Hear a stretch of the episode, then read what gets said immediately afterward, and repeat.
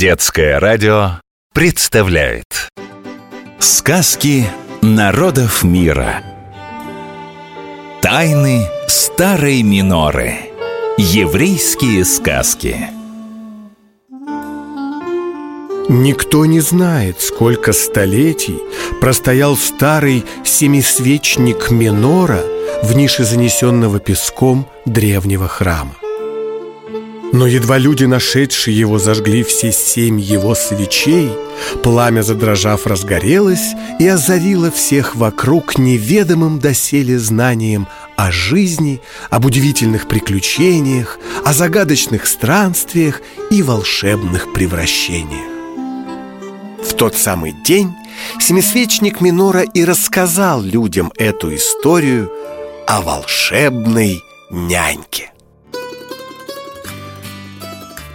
Эсфирь была несчастной женщиной. За душой ни гроша, мужа нет, дом на ветру шатается, того и гляди унесет. Ее маленький сын мог быть ей утешением, да только ведь надо было его прокормить и одеть, от болезней вылечить, от невзгод защитить. А где бедной женщине взять столько сил? Весь день Эсфирь трудилась в поте лица своего, а ночью глаз не могла сомкнуть. Маленький Эмик надрывался в своей колыбели с ночи до зари.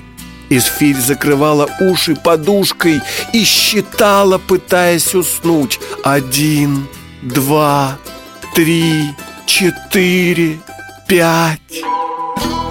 Учимся считать до пяти на иврите. Один – ахат. Два – штайм. Три – шалош. Четыре – арба. Пять – хамеш. Однажды измученной Эсфире все-таки удалось задремать. Она спала долго, и когда проснулась, в комнате стояла тишина. Приоткрыв один глаз, Эсфирь увидела, как какая-то маленькая тень метнулась под колыбель сына. Скрипнули половицы. Женщина встала и подошла к Эмику. Тот безмятежно спал и даже улыбался во сне. «Привиделось», — подумала Эсфирь. Но следующую ночь Эмик опять проспал крепко-крепко. И следующую, и следующую. Сегодня глаза закрою, как будто сплю, а сама буду подсматривать, решила Эсфирь. И вот не успел Эмик захныкать, как скрипнули половицы, и из-под колыбели выползло маленькое юркое существо. Шрейтеле. Шрейтеле – еврейский домовой, персонаж сказок. Он мал, горбат и похож на гнома. Как правило, он помогает беднякам, иногда за услугу, а иногда и просто так. Шрейтеле забрался в колыбель к Эмику, потрепал его по голове, что-то прошептал ему, и Эмик вмиг заснул. Потом домовой пошарил по полкам в кухне, чем-то похрустел и юркнул обратно под половицу. Эсфирь была рада маленькому помощнику, и ей захотелось его отблагодарить. «Буду оставлять для домового каждую ночь какую-нибудь еду», решила Эсфирь и оставила на столе мацу. Маца – это пресная лепешка. Чтобы ее испечь, нужны только мука и вода.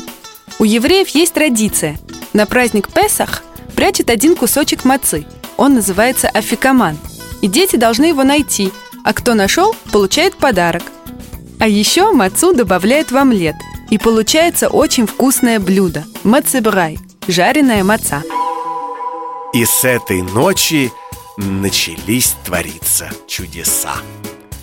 Сколько бы муки не тратила Эсфирь на приготовление теста для мацы, ее не убавлялось. Тогда Эсфирь стала печь мацу на продажу, и потихонечку дела ее пошли в гору. Как-то раз на улице встретила ее старая портниха из соседнего местечка и давай расспрашивать. Как же она так разбогатела? И на чем? Эсфирь и рассказала ей и о Шрейтеле, и о муке, да забыла о том, что говорила ей бабушка. Никто не должен знать о том, что в доме завелся Шрейтеле, иначе он уйдет. Так и случилось. больше Эсфирь Шрейтеля не видела. Но в благодарность Шрейтеле она никогда не забывала оставить на ночь на столе мацу. А вдруг Шрейтеле простит ей ее длинный язык и заглянет как-нибудь в гости? Ведь без него так одиноко. Повторяем, запоминаем. Сегодня мы познакомились со Шрейтеле, популярным персонажем еврейских сказок. Он похож на гнома, добрый домовой, помогающий беднякам. Пресная лепешка из муки и воды называется маца. А еще мы научились считать от 1 до 5 на иврите. Ахат, штайм, шалош, арба, хамеш. Сказки народов мира. Тайны старой миноры. Еврейские сказки.